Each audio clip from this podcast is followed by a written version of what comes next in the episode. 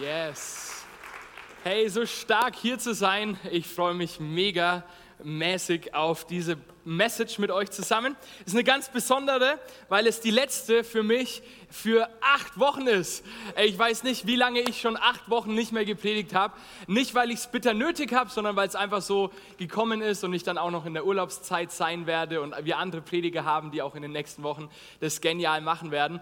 Auf der einen Seite freue ich mich total auf die acht Wochen, auf der anderen Seite liebe ich es zu predigen. Ihr bekommt heute nicht meine Reste, sondern ihr bekommt nochmal das Beste. Amen. Und dann äh, werde ich acht äh, Wochen lang aufgetankt, um euch dann weiterhin das Beste mitzugeben. Wie Henny schon gesagt hat, wir starten unsere Sommerpredigtserie, auch wenn es ein bisschen ein regnerischer Sonntag ist, in seinen Fußstapfen. Ich weiß nicht, ob du heute in diesem Jahr vielleicht sogar gerade am Strand sitzt oder du das Privileg hast, heute, heuer noch ähm, in den Urlaub zu fahren. Angenommen, du bist jetzt irgendwo an einem Sandstrand, vielleicht hörst du die Predigt direkt live oder dann im Nachhinein auf YouTube, dann kannst du mal das machen, was ich als Kind öfters gemacht habe. Ich habe mir öfters Spuren im Sand gesucht und dann probiert, in diesen Fußstapfen zu laufen. Es ist immer eine ganz schön schwere Sache, gerade als kleiner Junge, wenn du noch kurze Beine hast, in großen Fußstapfen zum Beispiel zu laufen. Jetzt für uns als Erwachsene ist es andersrum vielleicht mal herausfordernd. Das probiere ich. Ah, Mist, ich bin an einem Steinstrand. Ähm, aber das könnte ich dann mal mit Leons Fußstapfen probieren, in seinen Fußstapfen zu laufen. Jesus nachzufolgen bedeutet letztendlich, wie wir es vorhin gesungen haben, seinem Vorbild, also seiner Spur zu folgen. Und auf diesem Weg werden wir alle immer wieder abgelenkt von den sozusagen Wellen des Lebens, dass das Wasser vielleicht auch hier im übertragenen Sinne sein könnte. Und wir probieren so irgendwie unseren eigenen Weg zu gehen, obwohl es am Ende seine Fußstapfen sind, die uns ans Ziel des wahren Lebens bringen. Mein und auch höchstwahrscheinlich dein Wunsch ist es ja, am Ende des Lebens am Ziel anzukommen, den Lauf zu vollenden. Ganz egal, wie viel Umwege oder wie viel extra oder vielleicht auch Strafrunden wir gehen mussten. Wir wollen Jesus in seiner ganzen Herrlichkeit sehen und mit ihm die Ewigkeit verbringen. Das ist das Ziel unseres Lebens als Christen. Wenn wir etwas im Leben erreichen möchten, ein Ziel erreichen möchten, dann sind doch Geschichten von Menschen, die dieses Ziel schon erreicht haben, in gewisser Weise ermutigend. Sie bauen unser Selbstvertrauen auf. Sie geben uns in gewisser Weise das Gefühl, hey, wenn der das schafft, dann schaffe ich das schon lang. Hey, wenn der 10 Kilo abgenommen hat, dann bekomme ich das bestimmt auch hin. Ey, wenn der Spanisch sprechen kann, dann schaffe ich das doch auch. Und deshalb haben wir uns entschieden, in diesen nächsten sechs Wochen Personen anzuschauen, die das Ziel bereits erreicht haben, die den Lauf vollendet haben. Menschen, die jetzt schon nicht mehr unter uns sind. Und das ist auch schon die einzige große Gemeinsamkeit, die diese ganzen Menschen in den nächsten Wochen haben. Wir werden immer verschiedene Persönlichkeiten bringen. Heute zum Beispiel eine Person aus dem 17. Jahrhundert. Nächste Woche Philipp Mickenbecker von den Real Life Guys, der erst vor kurzem verstorben ist. Und wir werden uns am Lauf dieser Menschen anschauen, wie sie ihren Nachfolge gestaltet haben und was wir davon auch für unser Leben lernen können. Heute starten wir mit Bruder Lorenz. Komm, lasst uns mal alle zusammen mit unserem besten fränkisch gerollten R, das wir irgendwie mit in die Chapel Fürth bringen können, Bruder Lorenz ein herrlicher Name. Ich habe euch ein Selfie von ihm mitgebracht. Äh, schaut er nicht süß aus, dieser Bruder Lorenz? Viele von uns werden ihn nicht kennen, gebürtig Nikolas Hermann. Und weil ihn viele von euch nicht kennen werden, eine kurze Vorstellung seiner Person und Tätigkeit. Ganz wichtig, uns geht es in dieser Predigtserie nicht um Heiligenverehrung oder Nachahmerei, sondern es geht letztendlich einfach um Inspiration und damit auch Transformation von unserem Leben. Und deswegen werden wir das Ganze mal ein bisschen anders anschauen als jetzt einfach nur von der Bibelstelle. Wir werden uns so Lebensbiografien angucken und wie sie Jesus gelebt und geliebt haben. Nikolaus Hermann wuchs im Herzogtum Lothringen im heutigen Frankreich auf. Höchstwahrscheinlich hat er keine Schule besucht und er hat sich auch selbst als eher ungeschickt beschrieben. Er entschied sich, Soldat zu werden, unter anderem deshalb, weil er eben keine Bildung hatte und musste im Dreißigjährigen Krieg, einer ganz dunklen Zeit im 17. Jahrhundert für ganz Europa, als Lothringer gegen Frankreich und Schweden kämpfen. Und in diesem Krieg hatte er eine schwere Verwundung an seinem Bein und deshalb ähm, ja, ähm, gab er den Soldatenberuf sozusagen ab. Er lebte dann eine Weile als Einsiedler, dann als Diener eines Adligen, bevor er sich 1640 den unbeschuhten Karmeliten als Laienbruder anschloss um Himmels Willen. Also die unbeschuhten Karmeliten, sie waren ein strenger katholischer Orden, die in Klöstern damals zusammenlebten. Warum Karmeliten? Weil sie auf dem Berg Karmel, das wir im Alten Testament der Bibel äh, sehen, äh, gegründet wurden. Und Laienbruder bedeutet letztendlich ein Mönch zu sein, der nicht als professioneller Priester ausgebildet wird, sondern der vor allem für die praktischen Aufgaben des Klosteralltags verantwortlich ist. Und das war Bruder Lorenz. Er wurde dann in diesem Kloster Bruder Lorenz bzw. Lorenz von der Auferstehung genannt und er lebte für den Rest seines Lebens in diesem Kloster. Er arbeitete 15 Jahre lang in der Klosterküche mit und als dann die Verletzung in seinem Bein so schlimm wurde, weil er eine komplette Lähmung hatte, dass er nicht mehr in der Küche arbeiten konnte, war, wurde er dann als Schuster eingesetzt. Frag mich jetzt nicht, warum die unbeschuhten Karmeliten überhaupt einen Schuster brauchen, aber es gab wohl noch irgendwie Schuhe, die da zu reparieren waren. Im Jahr 1691 starb Bruder Lorenz dann mit circa 77 Jahren an einer Rippenfellentzündung. Und das war es dann in gewisser Weise auch schon mit dem Leben. Ich gebe zu, es hört sich jetzt nicht nach dem aufregendsten oder dem einflussreichsten Leben an. Was soll daran bitte inspirierend sein? Bruder Lorenz hätte heute wahrscheinlich so ein Instagram-Profil gehabt von so 10, 20, 30 Followern.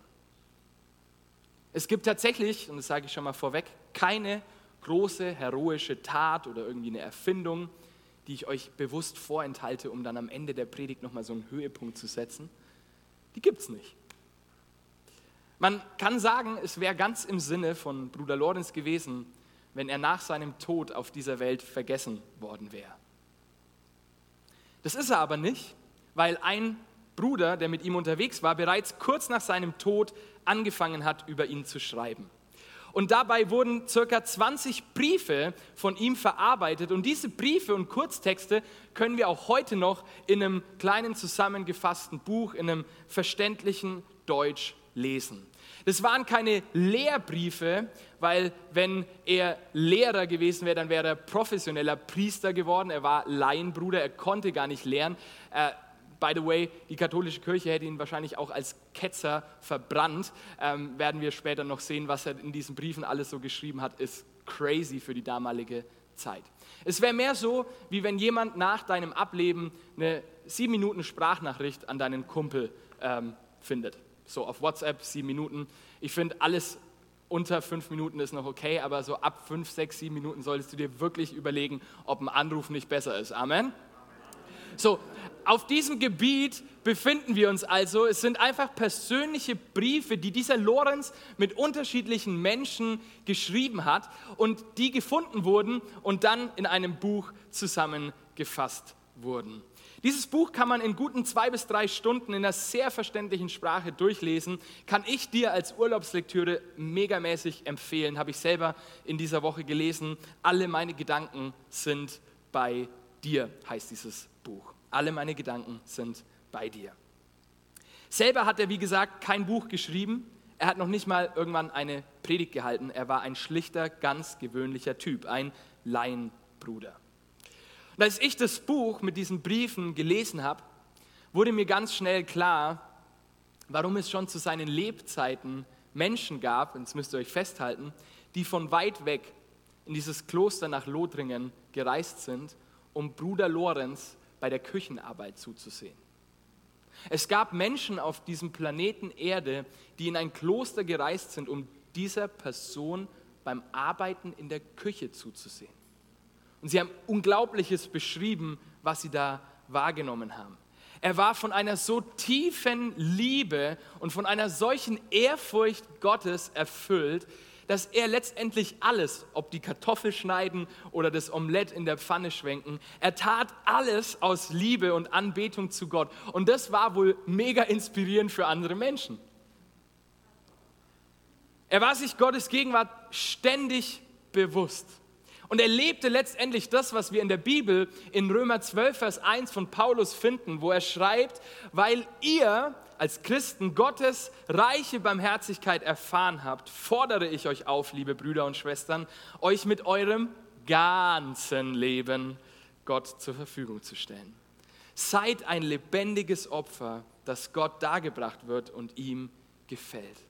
Ihm auf diese Weise zu dienen, ist der wahre Gottesdienst und die angemessene Antwort auf seine Liebe. Römer 12, Vers 1 in den Worten von Bruder Lorenz klingt so. Ich wende das kleine Omelett in meiner Pfanne um Gottes lieben willen. Wenn es fertig ist und ich nichts zu tun habe, dann strecke ich mich auf dem Boden aus und bete meinen Gott an, der mir Gnade gegeben hat, es zuzubereiten. Danach stehe ich fröhlicher als ein König wieder auf. Wenn ich nichts anderes zu tun habe, genügt es mir, einen Strohhalm um der Liebe Gottes willen aufzuheben. Die Leute, und damit bist auch du und ich gemeint, also ich kann mich damit zumindest identifizieren, halten immer Ausschau danach, wie sie Gott allein lieben können. Sie hoffen, dass, sie hoffen, das durch wer weiß wie viele religiöse Übungen zu erlangen. Sie machen sich viel Mühe und Umstände, um auf die verschiedenste Art und Weise in seiner Gegenwart zu bleiben. Ist es nicht eine kürzere, direktere Art, alles um der Liebe Gottes willen zu tun? Alle Aufgaben in unserem Leben zu gebrauchen, um ihm diese Liebe zu zeigen und seine Gegenwart durch die Gemeinschaft unseres Herzens mit dem Seinen aufrechtzuerhalten. Daran ist doch nichts schwierig. Man muss sich dem nur ehrlich und einfach stellen. Hey, ich frage dich heute, wann fühlst du dich Gott so richtig nahe? Wann würdest du sagen, dass deine Beziehung zu ihm gerade richtig gut ist? Da würden sicherlich ganz unterschiedliche Antworten kommen, aber die wenigsten würden in die Richtung gehen, ach du Gabi, wenn ich mal wieder einen Strohhalm auf der Arbeit aufheben darf, dann unglaubliche Nähe, Presence. Oder Gabi, also meine Beziehung mit Jesus ist am coolsten, wenn ich das tue, was ich eigentlich gar nicht tun möchte und was ich auch gar nicht wirklich gut kann. Weil Bruder Lorenz hat nämlich nach eigenen Aussagen keinerlei Leidenschaft für die Küche von seiner Natur aus gehabt. Es war lediglich der Ort, wo er von seinen Vorgesetzten eingesetzt wurde. Das, was wir als Christen heute oft so selbstverständlich und manchmal auch bedeutungslos sagen, dass Jesus in mir, in uns lebt. Es wurde für Bruder Lorenz zum alles verändernden Lebensmotto. Einmal hat er geschrieben, er, also Gott, ist in unserer Mitte und wir wollen ihn nicht anderswo suchen. Er ist in dir und wir wollen ihn nicht anderswo suchen. Ganz oft suchen wir, auch im 21. Jahrhundert, aber Gott anderswo. Am heiligen Ort, in der Chapel, im Tempel. Wir machen uns Mühe, wir machen Umstände und irgendwie haben wir diese Hoffnung in uns, irgendwo auf seine Gegenwart zu treffen, wo dann alles besser und schöner ist. Deswegen pilgern dann auch immer alle Menschen zu den Heiligen Geistausbrüchen in der Welt, in der Hoffnung, dass dann da die Gegenwart ganz stark ist und dann können wir die irgendwie irgendwo hintragen. Leider tendiert der Mensch immer wieder dazu, die einfachsten Dinge zu verkomplizieren. Dinge, die eigentlich so einfach sind, so komplex zu machen, dass sie am Ende der Mensch selber nicht mehr checkt.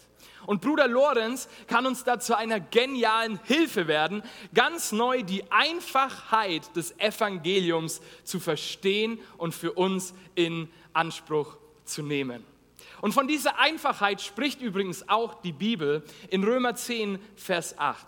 Das Wort, das Gott spricht, ist für dich nicht in unerreichbarer Ferne. Es ist in deinem Mund und in deinem Herzen. Mit dem Wort ist die Botschaft des Glaubens gemeint, die wir verkünden. Das Wort war bei Gott und es wurde Fleisch in seiner Person Jesus Christus. Und diese Person lebt ab dem Zeitpunkt, wo du ihn annimmst, in dir. Also ist Gott dir immer näher, als du denkst. Er ist dir einfach immer näher, als du denkst. Und in gewisser Weise erlöst uns diese einfache Botschaft des Evangeliums der Gnade nicht nur von unserer Schuld und von unserer Sünde, sondern in gewisser Weise erlöst sie uns auch von dieser ewigen Suche in uns, Gott anderswo zu finden. Und diese einfache Botschaft, sie befähigt uns, in der Gegenwart Gottes zu leben. Das ist übrigens der Titel meiner heutigen Predigt und man könnte sagen auch die Zusammenfassung von Bruder Lorenz Lebenswerk. Leben in der Gegenwart Gottes. So heißt auch ein anderes Buch über ihn, das ich auch empfehlen kann. Ich bringe noch ein paar Zitate von Lorenz, der trifft die Dinger viel besser auf den Punkt. Nach der ersten Message kam schon jemand zu mir so, boah, ich habe total geheult am Ende von der Predigt, es war heute so stark. Ich so, ja, weil 70 Prozent der Worte nicht von mir waren. Die heiligste, gewöhnlichste und nötigste Übung im geistlichen Leben, heilig, gewöhnlich und nötig im geistlichen Leben ist die Wahrnehmung der Gegenwart Gottes.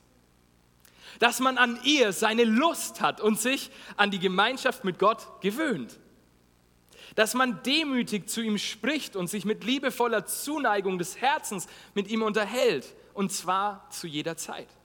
Ja, in jedem Augenblick, ohne Regel. Und jetzt erinnert euch, der war auf einem Kloster. Das heißt, da gab es eine Ordensregel, die einzuhalten war, die er jeden Tag tun musste. Und das war nicht irgendwie so 15 Minuten Gebet und dann noch schnell Vers des Tages in der Bible-App, sondern es war ein bisschen mehr Zeit, die er da immer mit Gott verbringen musste.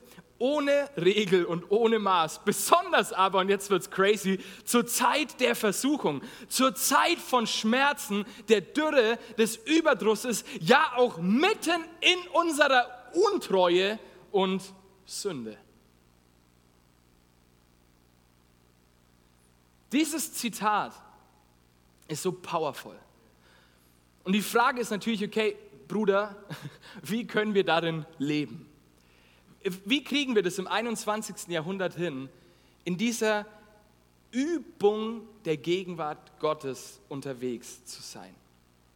Ich möchte euch anhand von diesem Zitat jetzt vier einfache Wahrheiten mitgeben, die wir ergreifen sollten, wenn wir beständig in Gottes Gegenwart leben wollen. Und in gewisser Weise finden sie sich alle in dem Zitat wieder. Ich probiere sie einfach nochmal zu benennen und dem Ganzen eine Überschrift zu geben, dass ihr das euch auch mit merken könnt und rausnehmen könnt. Der erste Punkt, den wir verstehen müssen, wenn wir dauerhaft in der Gegenwart Gottes leben wollen, ist Ganzheit. Der Mensch ist ein ganzes Wesen. Wir haben vielleicht einen Geist, eine Seele und einen Leib, aber wir sind und bleiben ein Mensch. Dieses Menschenbild, wie es uns die Bibel übrigens zeichnet, wie es im hebräischen Denken ganz normal war, beschreibt uns eine Ganzheit von uns Menschen und meines Erachtens trifft es die Wirklichkeit, wer wir als Mensch sind, viel besser als jeder andere Ansatz, der irgendwie versucht, den Menschen zu beschreiben, wer er ist und wie er ist. Und obwohl die Wissenschaft heutzutage immer und immer wieder belegt, wie ganzheitlich oder Fachbegriff holistisch der Mensch ist, wie alles miteinander zusammenhängt, sind wir heute trotzdem noch und auch in der Kirche, das steckt wie in unseren Knochen, extrem beeinflusst von anderen Menschenbildern, von Ansätzen, die den Menschen, ich würde sagen, mehr und mehr zerstückeln, die den Menschen in ganz viele kleine Scheiben schneiden. Jetzt denkst du dir, was willst du hier mit Philosophie, Holistik und Co? Mach's mal praktisch. Ich mach's praktisch. Dein Privatleben, deine Karriere, dein Liebesleben, dein emotionales Leben, aber auch dein spirituelles oder geistliches Leben. Schon allein die Sprache in unserer Zeit zeigt, dass wir in der Gefahr stehen, unser Leben aufzuteilen. Es sozusagen voneinander zu trennen und zu unterscheiden.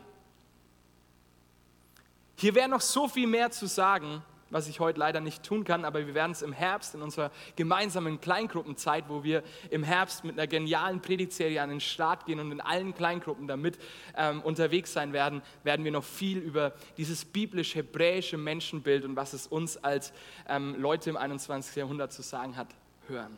Für heute möchte ich Bruder Lorenz sprechen lassen, der uns auch indirekt erklärt, worin die Gefahr liegt, wenn wir als Christen in so einem zerstückelten Menschen- und Weltbild unterwegs sind. Und das ist ganz schön heavy. Bei mir gibt es keinen Unterschied zwischen der Zeit des Gebets und der übrigen Zeit. Zwar ziehe ich mich zu meinen stillen Gebetszeiten in die Einsamkeit zurück, wenn der Pater Prio mir sagt, ich solle das tun. Sonst aber begehre oder verlange ich es nicht, ich suche es auch deswegen nicht, weil selbst meine größte Arbeit mich keineswegs von Gott abzieht. Ich weiß nicht, wie es dir geht.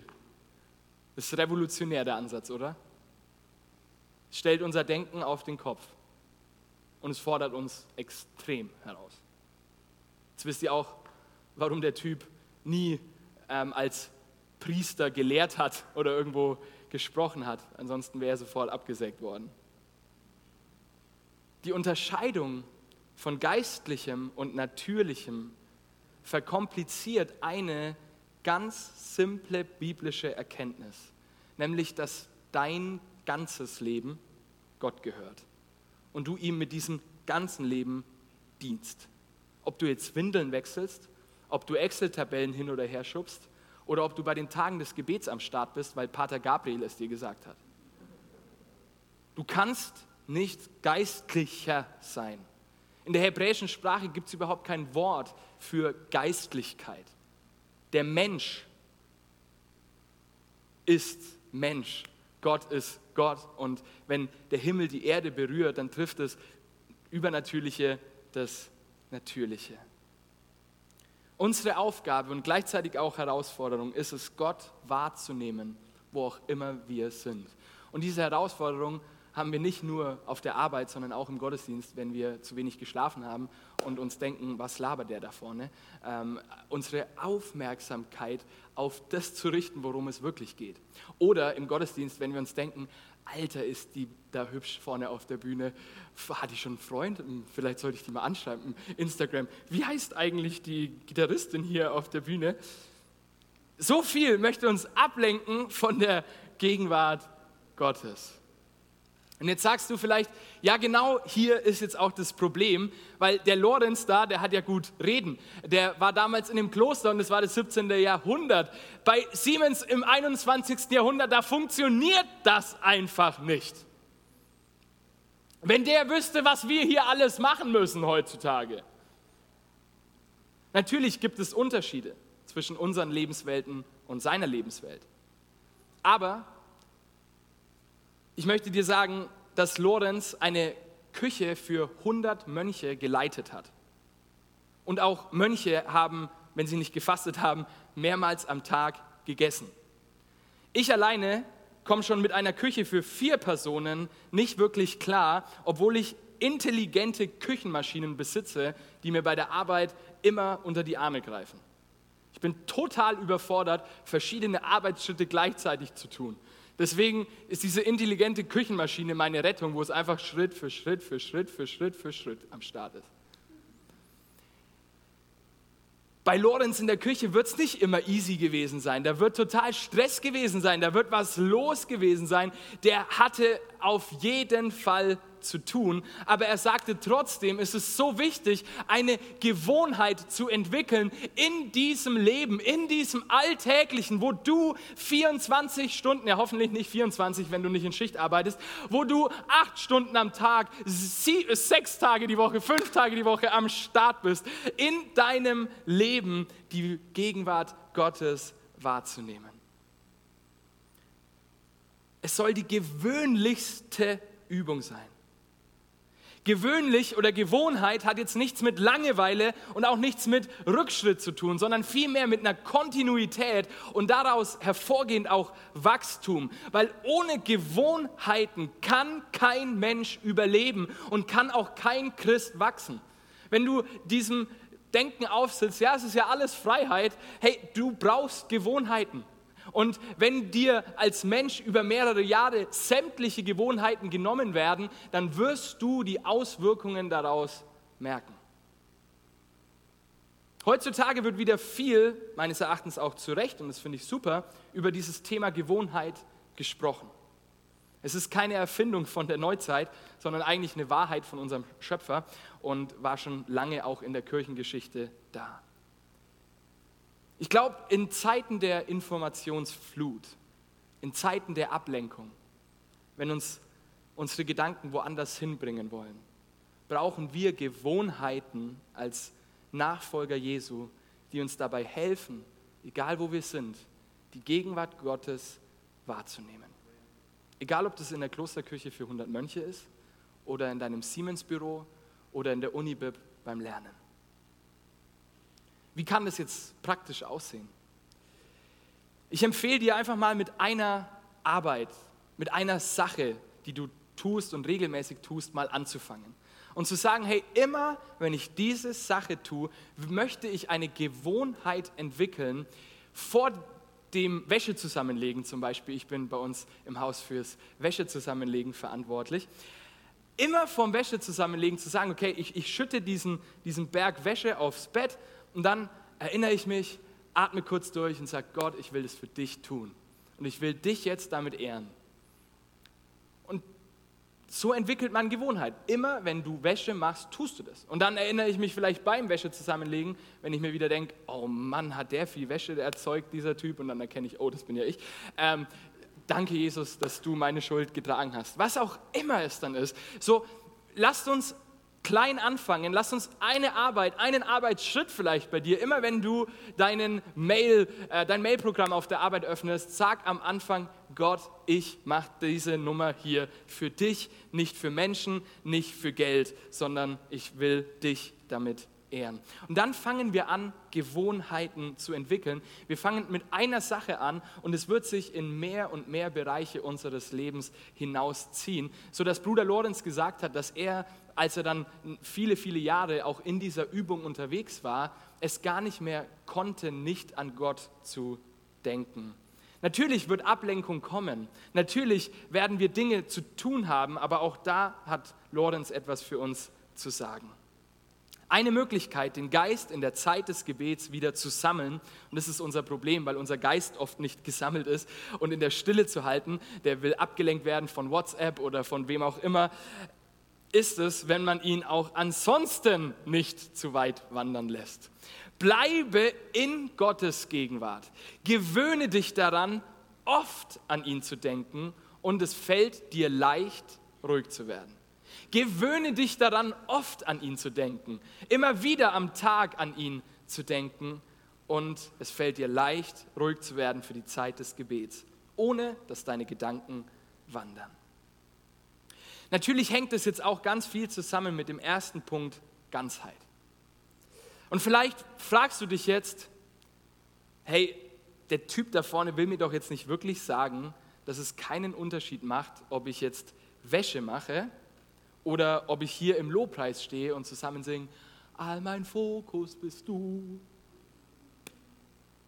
Für dich macht es vielleicht einen Unterschied und vielleicht auch für deine Emotionen aber für Gott definitiv nicht. Weil Gott ist das, was du tust, Klammer auf, abgesehen von Sünde, Klammer zu, relativ egal. Ihm geht es um die Haltung, um das Herz dahinter. Und das ist mein dritter Punkt, Hingabe. Wir sollten nicht müde werden, hat Bruder Lorenz einmal gesagt, die kleinen Dinge aus Liebe zu Gott zu tun. Er achtet nicht auf die Größe deiner Arbeit, sondern auf die Liebe, mit der, mit der du sie tust. That's it. Wir als Chapel haben das formuliert, Hingabe ist unser Versprechen, einer unserer Kulturpunkte. Und als Liebhaber geben wir uns immer ganz hin. Nicht nur irgendwie ein Stück, nicht nur ein Teil, sondern wir geben unser ganzes Sein hin. Bruder Lorenz, er hat sich immer wieder neu hingegeben, weil er den kannte, der sich für ihn bis in den Tod hingegeben hat.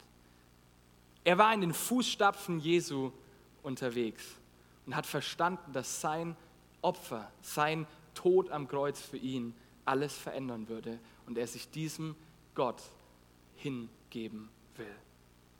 Und alles, selbst das Strohhalm aufheben in der Küche, wusste er, kann er nur aus Gnade Gottes tun.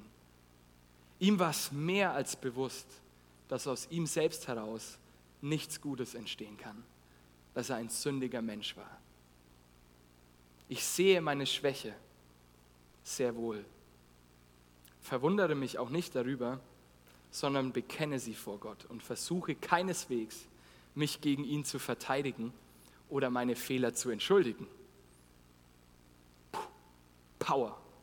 Aber wenn das geschehen ist, kehre ich in Frieden zu meiner gewohnten Übung der Liebe und der Anbetung zurück. Power. Hey, wenn wir, wenn wir das leben, Himmel auf Erden. Wenn wir das leben, trifft der Himmel auf die Erde.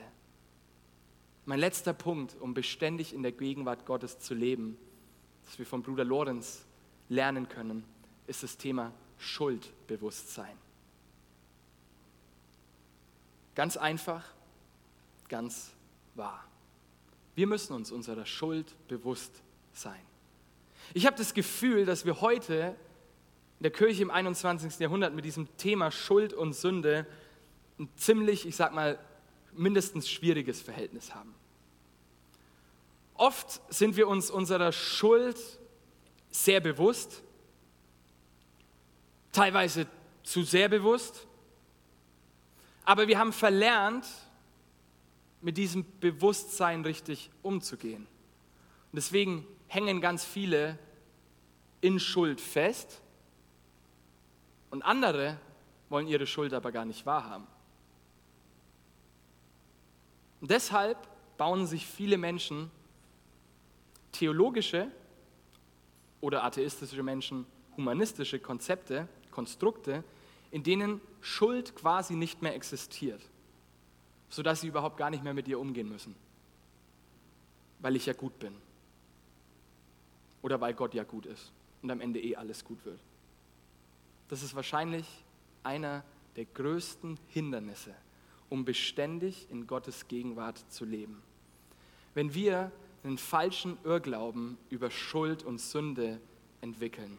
Und da gibt es verschiedene Irrglauben, in die wir abrutschen können. Einer davon hört sich ungefähr so an, Jesus hat den Preis ja schon bezahlt. Ich muss keine Buße mehr tun, weil dann würde ich ja das Opfer, das Jesus für mich schon getan hat, in Frage stellen. So ein Bullshit. Wenn du so eine Lehre hörst, auch zur Zeit, wo über YouTube alles Mögliche durch die ähm, Gemeinden so tingelt, wenn du sowas hörst, hey, dann frag dich bitte, hat der Typ seine Bibel verstanden? Aber auch die andere Seite. wo wir keine Buße mehr tun sollen, weil wir an das Gute in uns glauben.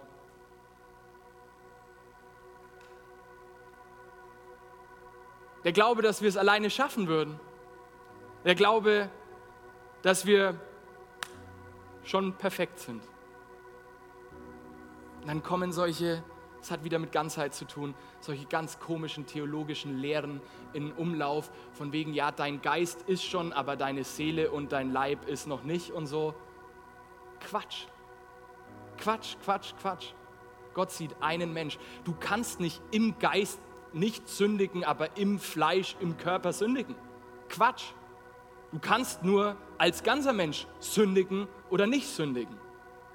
Und was du dann aber kannst, und da war Bruder Lorenz für das 17. Jahrhundert revolutionär. Erinnert euch, er kommt aus der katholischen Kirche, aus einem der strengsten Orden. Er sagt, verweil da nicht bei deiner Schuld, bleib da nicht, setz dich nicht auf den Boden und schlag dich dafür, dass du jetzt schuldig geworden bist, du armer Sünder, sondern steh auf, nimm Vergebung in Anspruch, tu Buße und kehre in Frieden zurück zu deiner Übung, zu deiner Anbetung, zu deiner Liebe.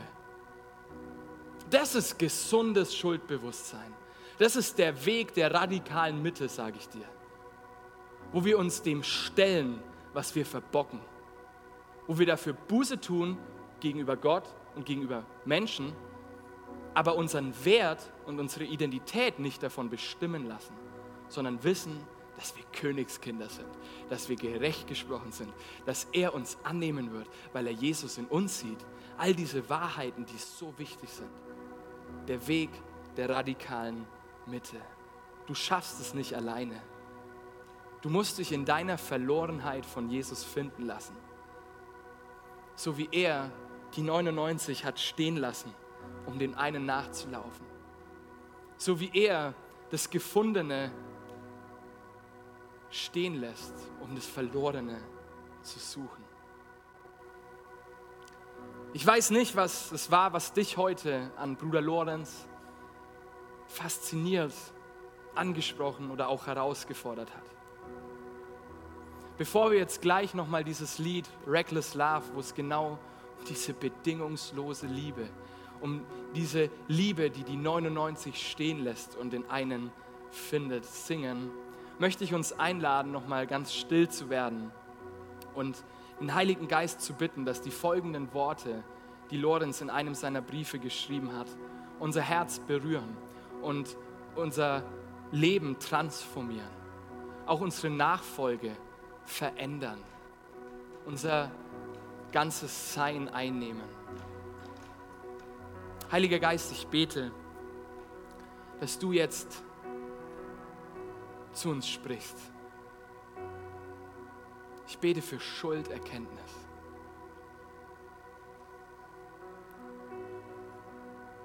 Ich bete, dass du unser falsches Denken veränderst über uns, über dich, über das Leben. Ich bete, dass du zerstückeltes wieder ganz machst dass du, wo Personen hier sind, die sich selbst zerteilt haben und die darunter so sehr leiden, dass du sie wieder ganz machst. Ich bete, dass du das Verlorene findest.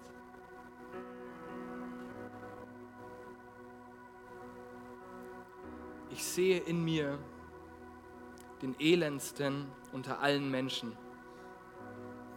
von Wunden zerfressen übel riechend, der gegen seinen König viel Schlechtes begangen hat.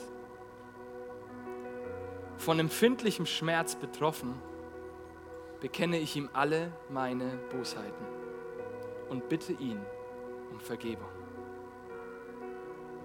Ich lege mich in seine Hände, damit er mit mir macht, was ihm gefällt. Dieser König ist voll Güte und Barmherzigkeit. Er straft mich überhaupt nicht, sondern umarmt mich liebevoll, speist mich an seiner Tafel, dient mir mit seinen eigenen Händen. Er gibt mir die Schlüssel zu seinen Schätzen und behandelt mich überall wie seinen besten Freund. Ununterbrochen spricht er mit mir und amüsiert sich mit mir auf tausend und abertausend Weisen. Er spricht nicht über das, was er mir einmal verziehen hat und lässt mir meine alten Gewohnheiten, obwohl ich ihn doch darum bitte, er möge mich nach seinem Herzen formen. So sehe ich mich von Tag zu Tag schwächer und elender und trotzdem von Gott immer noch mehr liebkost. Sehen Sie also, wie ich mich von Zeit zu Zeit in seiner liebevollen Gegenwart betrachte.